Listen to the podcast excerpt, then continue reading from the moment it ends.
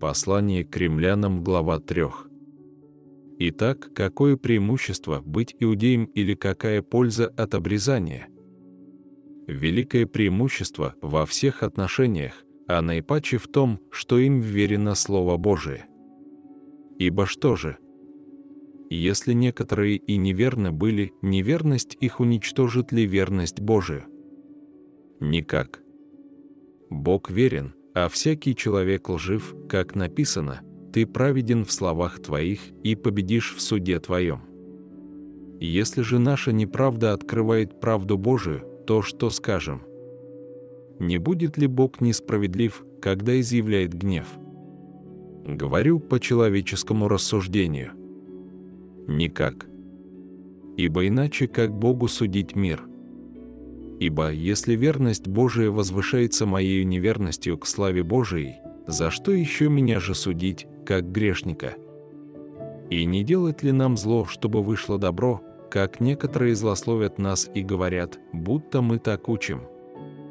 Праведен суд на таковых. Итак, что же? Имеем ли мы преимущество? Нисколько. Ибо мы уже доказали, что, как иудеи, так и Елины, все под грехом, как написано, нет праведного ни одного, нет разумеющего, никто не ищет Бога, все совратились с пути, до одного неводны, нет делающего добро, нет ни одного. Гортань их, открытый гроб, языком своим обманывают, яд аспидов на губах их. Уста их полны злословия и горечи. Ноги их быстры на пролитии крови, разрушение и пагуба на путях их, они не знают пути мира. Нет страха Божия перед глазами их. Но мы знаем, что закон, если что говорит, говорит к состоящим под законом, так что заграждаются всякие уста, и весь мир становится виновен пред Богом, потому что делами закона не оправдается пред ним никакая плоть, ибо законом познается грех.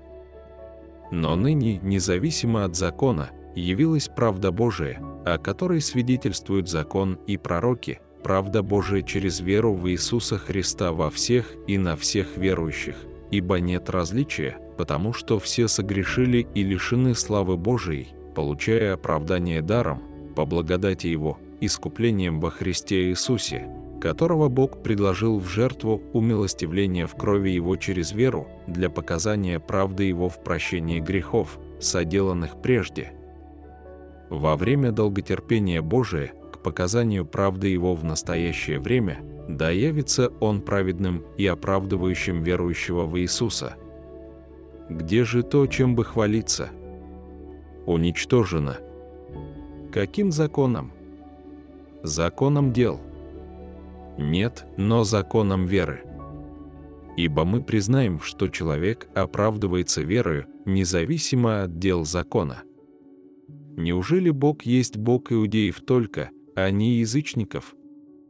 Конечно, и язычников, потому что один Бог, который оправдает обрезанных по вере и необрезанных через веру. Итак, мы уничтожаем закон верою. Никак, но закон утверждаем.